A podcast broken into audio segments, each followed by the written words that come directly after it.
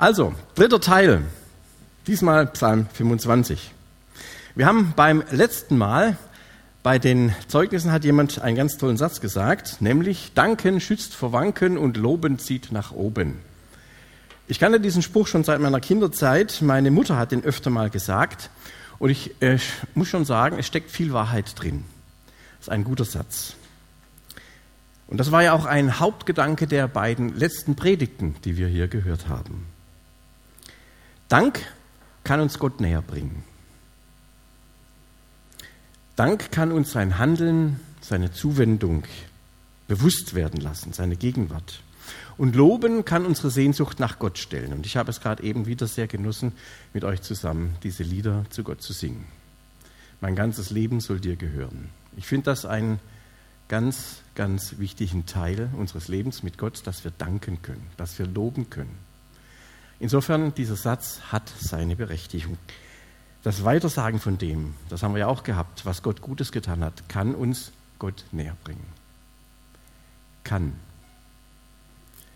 Kann heißt, muss nicht. Kann heißt, möglicherweise, aber nicht unbedingt.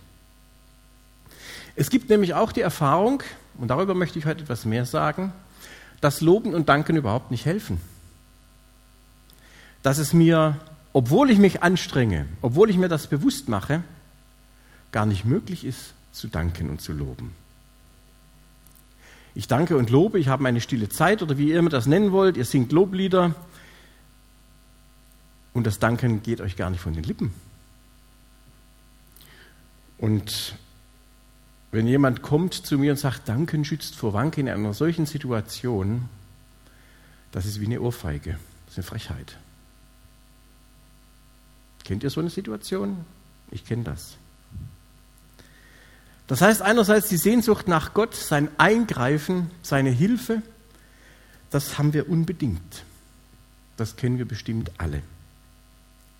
Aber wir kennen sicherlich auch das andere, was ich in einem anderen Psalm von David so gefunden habe.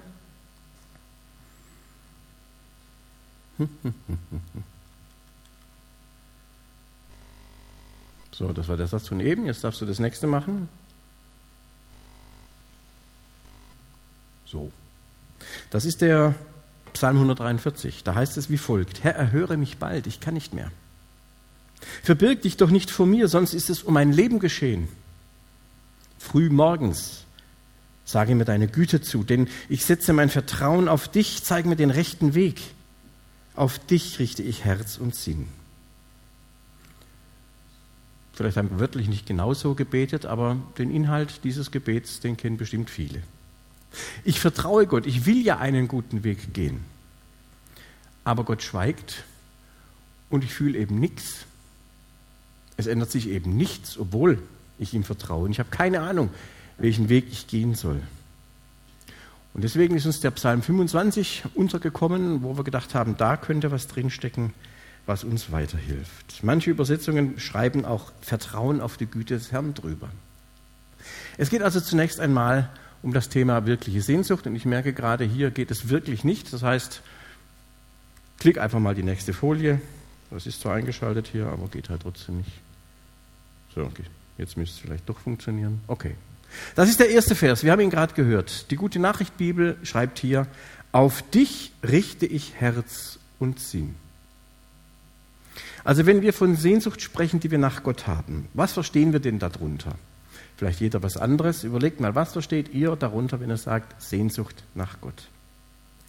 Erwarten wir damit, dass sich irgendwie was Gutes in unserem Leben bewirkt, entsteht, ereignet? Wie beten wir denn?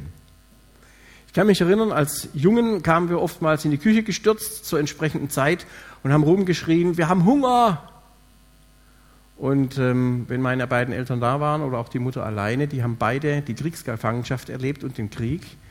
Da haben die manchmal gesagt, das hat uns Kinder zwar total genervt, aber sie haben wohl recht, Hunger ist was ganz anderes. Ihr habt höchstens Appetit. Sehnsucht nach Gott, was heißt das denn für euch? Was heißt das für mich? Was bedeutet es, dass ich von ganzem Herzen, mit ganzer Seele Gott anflehe, ich brauche dich, ich will dich da haben, so wie wir auch gerade gesungen haben? Es geht doch um mehr, als dass wir Lob- und Danklieder singen oder nebenher beim Bügeln hören oder beim Autofahren. Nichts dagegen. Es geht buchstäblich, wenn wir von Sehnsucht nach Gott reden, um alles. Es geht um uns als ganze Menschen mit Intellekt und mit Gefühl. Es geht um uns mit Haut und Haar. Existenziell. Und das ist hier, auf dich richte ich Herz und Sinn. David wendet sich in seinem Gebet, denn das ist ja dieser Psalm, uneingeschränkt mit seiner ganzen Person, mit allem, was er ist und hat, an Gott. Ihr kennt vielleicht diesen Ausdruck in der Lutherbibel, und wenn wir Leib und Seele verschmachten, das ist Sehnsucht. Und Luther hat mal pointiert übersetzt, es geht um die Erhebung der Seele. Und in der Basisbibel kommt dann diese Übersetzung vor, zu dir, Herr, trage ich, was mir auf der Seele liegt. Vor dir schütte ich mein Herz aus.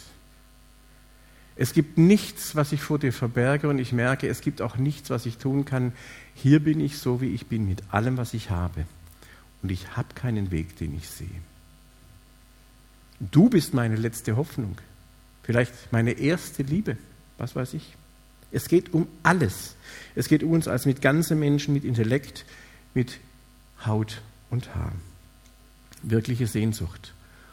Und wenn das so ist, wenn uns das klar ist, was das für uns bedeutet, dann können wir mal die nächsten Verse angucken. Da geht es nämlich dann um wirkliches Vertrauen. Zunächst Vers 2.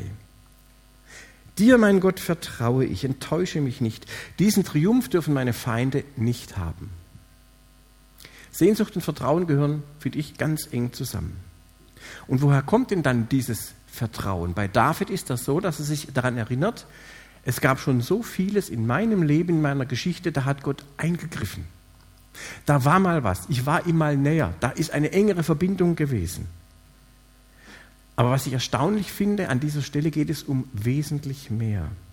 Es geht um, mehr als um die eigene Person. Es geht ihm um Gott selbst. Und zwar fragt er sich, was, wenn die Feinde Recht behalten? Was, wenn Gott, auf den ich vertraue und von dem die Leute wissen, dass ich das tue, mir nicht hilft? Ich habe letztens mit jemandem gesprochen, da ging es um eine Beerdigung. Und da war die Frage, da sagte jemand, wenn dieser Mensch nicht gesund wird, dann kann ich auch nicht glauben. Und wenn dieser Mensch gesund wird, dann glaube ich, dass es Gott gibt. Und der Wunsch dieser Person, die wir dann nachher beerdigen mussten, war, nicht für sich selbst gesund zu werden, sondern um gesund zu werden, damit dieser andere Mensch erkennt, Gott greift ein. Merkt ihr diesen Unterschied, was diese Sehnsucht bedeutet? Es geht darum, dass Gott zum Zuge kommt, dass er, der sich offenbart hat als der, der hilft, der da ist, dass er das tut, die Bibel sagt das um meines Namens willen. Diese Formulierung finden wir ganz oft. Und David erlebt was ganz Geheimnisvolles hier. Und das gilt für uns heute, obwohl wir so viel später dran sind, genauso. Gott selbst sorgt dafür, dass sein Name geehrt wird. Sein Name ist heilig, soll geehrt werden. Und Gott lässt seine Heiligen, das sind wir, von David bis heute, er lässt sie nicht im Stich. Wie er das macht, ist noch ganz andere Frage aber es geht um seinen Namen. Die Sehnsucht danach, dass Gottes Name in dieser Welt groß ist und geehrt wird, dass er sich als der erweist, als den wir ihn auch kennengelernt haben. Und David findet in einem solch radikalen Vertrauen eine gewisse Hoffnung, gewiss im Sinne von Sicherheit, obwohl seine Feinde noch unterwegs sind. Auf dich vertraue ich, sagt er, um deines Namens willen, das kommt auch weiter unten, deine Vers 12, glaube ich, war das. Und heute gilt es doch genauso das Gleiche. Paulus hat diese gewisse Hoffnung in Römer 8 einmal so formuliert. Auch das sind bekannte Verse für uns. Gott selbst ist für uns. Wer mag sich dann gegen uns stellen? Sagen wir uns das mal in einer Situation, in der uns nicht nach Lobliedern zumute ist. Gott ist für uns, Gott ist für mich. Wer mag sich dann gegen mich stellen? Nichts in der ganzen Welt kann mich, kann euch jemals von der Liebe Gottes trennen, die uns verbürgt ist in Jesus Christus, unserem Herrn. Sehnsucht nach Gott. Sowas möchte ich erleben. Sowas möchte ich in meinem Herzen haben. Und David führt das jetzt weiter aus. Wir sind in Vers 3. Enttäuscht wird niemand, der auf dich hofft. Aber wer dich treulos verlässt, wird zu Schanden. Und das ist ja der Gegensatz zu dieser Hoffnung, von der wir es eben hatten. Treulos heißt hier, ich kündige die Erwartung auf, dass du hilfst, weil ich nicht oder weil ich noch nicht das in Händen halte, was ich gerne möchte. Ihr kennt diese Spannung. Wir sehen uns danach, dass Gott uns nahe kommt, dass er eingreift, dass er etwas ändert in unserem Leben. Und es passiert nichts. Ich suche einen Weg. Ich muss den neuen Beruf anfangen. Ich weiß es nicht, wie das gehen soll. Ich muss mich entscheiden in einer ganz wichtigen Frage meines Lebens und Gott zeigt mir den Weg nicht. Wir beten so gerne, dass eine Tür aufgeht, nicht wahr? Dass Gott Türen schließt und Türen öffnet und wir dann einfach nur noch durchgehen müssen. Und es gehen keine Türen auf. Oder wie bei mir in einer wichtigen Lebensfrage sind gleich drei Türen auf. Da stand ich wieder da und wusste nicht, welche ich nehmen sollte. Sehnsucht nach Gott. Und dann kann man sagen, du machst ja doch nichts. Meine ganze Sehnsucht hat ja nichts geholfen, mein Gebet hat nichts ausgetragen. Hier sagt David, das ist treulos. Wie viel Treue, wie viel Hoffnungstreue er damals aufbringen musste, wir können das ja in der Bibel lesen, bis sich dann der Knoten löste, bis er befreit war, bis er nicht mehr verfolgt wurde, bis er an seinen eigentlich ihm zugedachten Platz kommen konnte. Das können wir ein wenig erahnen, wenn wir die Bibel lesen. Aber so wirklich nachvollziehen? Aber ihr alle wisst, wie lange wir mitunter selber aushalten müssen, bis Gott erlebbar etwas tut. Wie wir mitunter fast teilweise oder sogar ganz die Hoffnung verloren haben, davon können bestimmt einige etwas berichten. Übrigens auch mal eine Anregung für unsere Zeugnisphasen und Möglichkeiten hier im Gottesdienst, nicht nur zu erzählen, was alles toll ist, sondern auch mal zu sagen, und trotzdem bleibe ich dran in meinem Leben sieht es gerade so und so aus. Nur mal als kleine Anregung. Das kann auch ganz hilfreich sein. Also die Gefahr, untreu zu werden, weil eben genau das passiert, was wir erhoffen und was wir uns wünschen, wonach wir uns sehnen und was wir auch als Sehnsucht nach Gott bezeichnen, weil er nicht eingreift, diese Gefahr besteht durchaus. Und hier muss ich jetzt mal ganz unbedingt ins Neue Testament springen. Im 2. Timotheus 2 in dem Vers 13 gibt es folgende Aussage. Und doch bleibt Gott treu, auch wenn wir untreu sind. Denn er kann sich selbst nicht untreu werden. Da geht es wieder um seinen Namen. Das ist für mich eine ganz große Hilfe. Und hier möchte ich mal einen Moment verweilen, denn da ist eine ganz große Lüge des Widersachers auf dem Weg. Wir sollen nämlich glauben, dass Gott nicht zu uns steht. dass Gott es nicht gut mit uns meint. Wir sollen glauben, dass wir andere Sicherheiten brauchen. Dieser Diabolos, der will, dass wir durcheinander kommen, das sagt ja dieser Name. Dass wir seinen Lügen mehr glauben als der Wahrheit Gottes. Und was sind das denn für Lügen? Und diese Lügen haben, habe ich mir so überlegt, die haben ganz viel mit meiner Sehnsucht nach Gott zu tun. Erste Lüge zum Beispiel, vielleicht kennt ihr die. Wenn ich genug Glauben habe, dann wird Gott meine Gebete erhören. Oder Probleme zeigen, dass ich etwas falsch gemacht habe. Wie kann das passieren, wo ich doch so eine Sehnsucht nach Gott habe, wo ich doch mit ihm gehen will? Ich habe bestimmt was falsch gemacht. Oder wenn mir etwas Schlimmes passiert, das ist meine Schuld. Gott will, dass ich glücklich bin, darum wird er mich vor Schmerz und Leid bewahren. Auch so eine Lüge. Oder wenn ich treuer bin, wird Gott mich auch mehr segnen. Und was, wenn etwas von dem, was wir so als Wahrheit für uns erkannt haben, nicht eintrifft? Glaubst du denn, dass Gott dich wegen deiner Treue oder deiner guten Taten mehr lieben wird?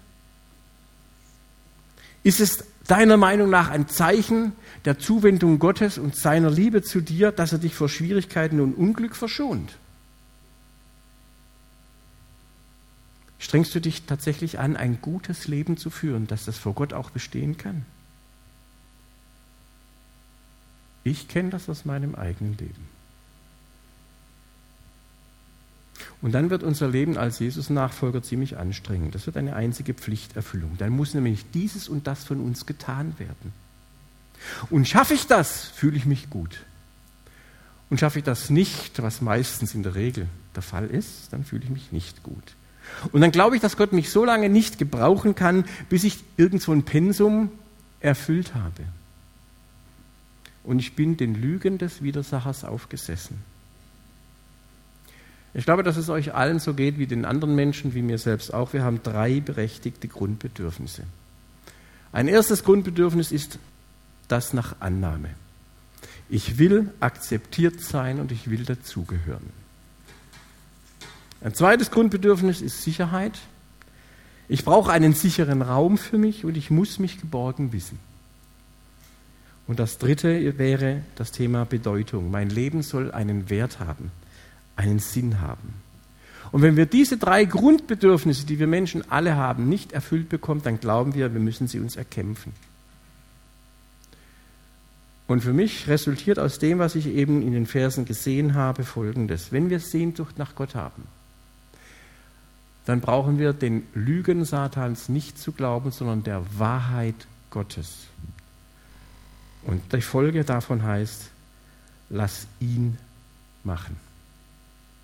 Vertraue trotzdem. Halt doch mal die Füße still und aufs Maul. Hör auf, rumzuheulen und rumzujammern. Und wenn und aber und ach und je. Don't panic, don't give up. Gib nicht auf, bleibe treu. Er wird's wohl machen, um seines Namens willen. Denn Jesus hat dir die Annahme, und die Sicherheit und die Bedeutung schon längst gegeben. Da kommt nicht mehr, da warten wir umsonst. Die Erlösung Christi ist umfassend. Umfassend heißt, da kommt nicht noch was, da ist alles drin. Und das ist die Wahrheit, die die Bibel uns sagt. Eine der besten Hilfen, ich will das mal einem anderen Beispiel deutlich machen, ich versuche es zumindest, finden wir in Psalm 23, den kennen wir alle und vielleicht kennen wir ihn zu gut. Ich nehme mal den Vers 4. Da heißt es, und muss ich durch ein finsteres Tal, fürchte ich kein Unglück, du bist an meiner Seite, dein Stock und dein Stab schützen und trösten mich. Fällt euch auf, dass in diesem Psalm an dieser Stelle an keiner einzigen Stelle davon gesprochen wird, dass es ein Licht am Ende des Tunnels gibt. Der Betende, ist auch David wieder mal, der steckt mitten in diesem Tal der Todesschatten, so wie dieses Wort auch übersetzt werden kann. Der hat keine Ahnung, ob sich dieses Tal hinter der nächsten Biegung öffnet oder nicht. Der weiß überhaupt nicht, wie lange das noch geht. Und trotzdem fürchtet er kein Unglück. Trotzdem bleibt er treu dabei, ich bin nicht allein. Dieser Stock hat dem Hirten dazu gedient, die Schafe zu führen. Und wenn sie den gespürt haben, wussten sie, der Hirte ist da. Und er begleitet uns, er leitet uns sicheren Wegs. Und der Stab oder die Keule, die haben ihm dabei geholfen, Raubtiere abzuwehren.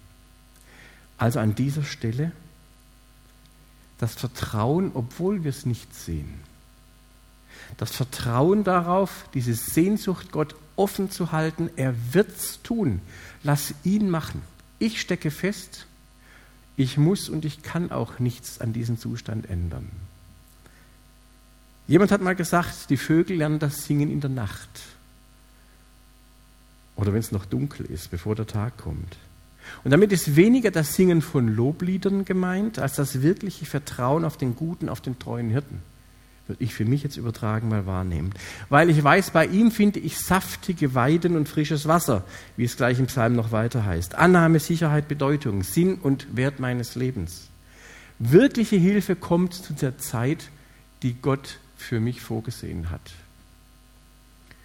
Und das wird meine Sehnsucht nach Gott in ganz deutlicher Weise beeinflussen und stillen.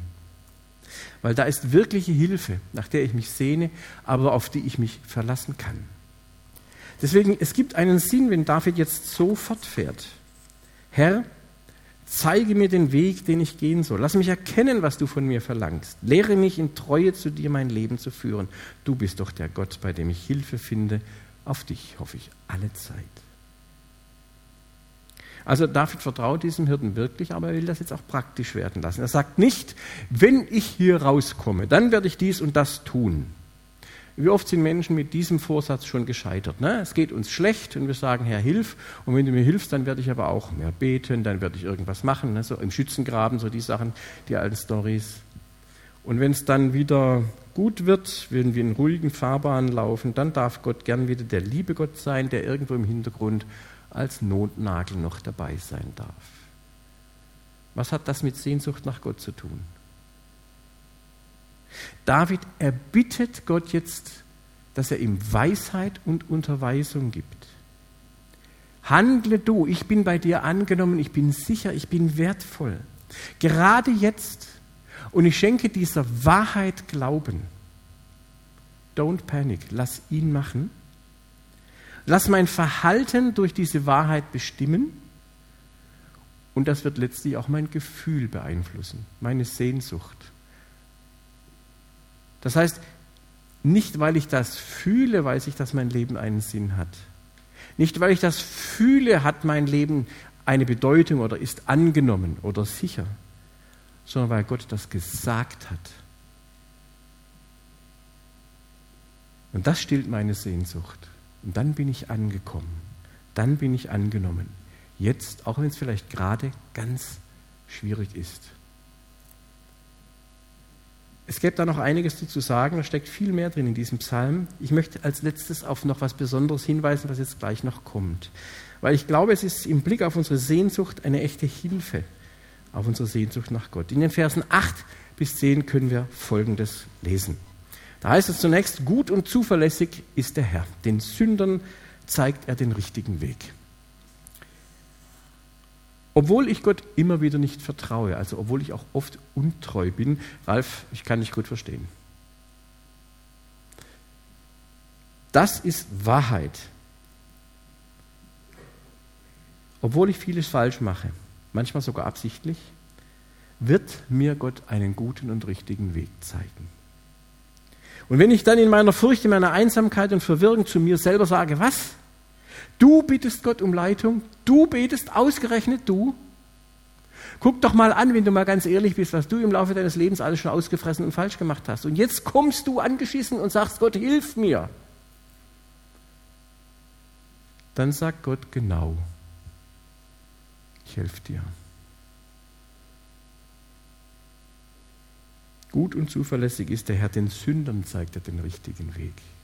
Liebe Freunde, es geht überhaupt nicht darum, dass wir irgendwas toll machen, sondern dass unsere Sehnsucht auf Gott das umsetzt, dass wir sagen, mit allem, was ich bin und habe, mit allem, was ich falsch gemacht habe, was ich nicht glauben kann, was ich kaum mehr zu hoffen wage, ich komme trotzdem zu dir, weil ein Rest von Sehnsucht, von Wunsch nach Gemeinschaft, nach gelingendem Leben ist immer noch da. Und ich nehme das von dir und du wirst es mir geben ich muss nicht besser sein, als ich bin. Und selbst wenn ich mich unwürdig vorkomme, dass ausgerechnet ich jetzt wieder von dir etwas erbitte, sagst du, gerade dich habe ich gemeint. Gerade deine Sehnsucht will ich stillen. Du bist jetzt der einzige Mann, die einzige Frau, um die ich mich jetzt kümmern werde. Ich habe vorhin zum Einstieg den Psalm 143 zitiert. Zeig mir den rechten Weg, auf dich richtig Herz und Sinn. Sehnsucht hat viel damit zu tun, dass unser Leben gelingt. Und es fängt da an, wo du, wie du bist, kommen darfst und genau weißt, das ist das Beste, was du tun kannst. Und dann heißt es hier weiter im Vers 9, den Entrechteten verhilft er zu ihrem Recht und lehrt sie, seinen Willen zu erkennen. An anderer Stelle sagt die Bibel, Gott ist denen nahe, die zerbrochenen Herzens sind. Und das kann man auch sehr gut hier mit den Demütigen übersetzen, diese Entrechteten. Das passt genauso, ist das gleiche Wort. Menschen, die wirklich nach seinem Rat fragen, die bekennen, in mir ist keine Weisheit. Ich erkenne, wie hilflos ich bin vor dir, du heiliger Gott. Aber ich muss nicht für mein Recht kämpfen, sondern du wirst das tun. Und dann sind wir Kandidaten dafür, dass unsere Sehnsucht gestillt wird unsere Sehnsucht nach einem Gott, der unserem Leben Halt, Bedeutung und Inhalt gibt. Und dann arbeitet er schon an unserem Herzen. Dann sind wir nicht mehr allein, wenn er es ist, der unser Leben bestimmen darf. Und vielleicht noch zum Vers 10. Alles, was der Herr tut, ist Güte und Treue für die, die seinen Bund achten und seinen Weisungen gehorchen. Das geht in eine ähnliche Richtung. Wir können diesen Bund nicht aus eigener Kraft halten. Wir sind nicht ohne Sünde, das haben wir eben gemerkt und wir müssen es auch nicht. Aber den Bund halten heißt, ich stütze mich wirklich auf diese eine Wahrheit. Es war ein Mensch, der in der Lage war, allen diesen Anforderungen Gottes zu genügen. Jesus Christus. Und wir halten diesen Bund, indem wir unser Vertrauen ganz auf diesen Jesus setzen. Im Tal der Todesschatten, wenn es uns gut geht, wo wir stehen, ob es uns gut geht oder nicht, ob wir Sünder uns empfinden oder nicht, wir vertrauen darauf, auch wenn wir nicht dauernd an ihn denken. Mein Leben ist in dieser Hand und das wird etwas verändern. Denn dann wird diese Sehnsucht nach Gott, von der wir gesprochen haben, auf dich richtet sich mein Herz und mein Sinn. Dann wird uns das weiter verändern und dann werden wir diese Sehnsucht erfüllt bekommen. Vielleicht sagt ja jemand, ich fühle das ja alles gar nicht. Ja? Sehnsucht nach Gott. Ich weiß das nicht, wie das bei mir so ist. Da könnte man vielleicht dagegen sagen, ja, das mag so sein und Gefühle sind ein wichtiger Indikator, ein Barometer für unser Leben. Aber Gefühle sind niemals der Maßstab für unser Handeln und für unser Glauben. Denkt das nur ja nicht. Wir können nämlich unsere Gefühle nicht direkt verändern. Unsere Gefühle werden verändert, wenn wir dieser Wahrheit glauben und dann entsprechend das Verhalten haben. Und das wird auch unsere Gefühle prägen. Das heißt, wir bauen ein Haus auch nicht von oben nach unten, sondern vom Fundament her. Sehnsucht nach Gott heißt, ich halte mich an das, was geschrieben steht. Ich lese das. Ich lese mir das selbst vor. Ich zitiere das. Ich achte auf Lieder, auf Loblieder, die diese Wahrheit ausdrücken. Und ich werde merken, auf diese Wahrheit kann ich meinen Glauben bauen. Und weil ich das für wahr glaube, kann ich auch etwas ändern in meinem Vertrauen auf Gott und in meinem Verhalten. Und da wird dann auch in unserem Gefühl sich etwas ändern, da bin ich überzeugt. Und ich schlage vor, weil der Psalm ja weitergeht, dass ihr den Rest der Aufgabe übernehmt. Ich habe fertig an dieser Stelle, aber hört euch das zu, das zu Hause, nochmal das, was ich eben gesagt habe, nochmal an und lest und betet die folgenden Verse 12 bis 22. Die greifen ganz viel von dem auf und können euch hoffentlich etwas aufschließen von dem, was es heißt. Sehnsucht nach Gott wird von ihm gestillt, weil es wahr ist, dass er für uns da ist und dass er diese Beziehung will und uns damit hineinnimmt. Segen für euch. Amen.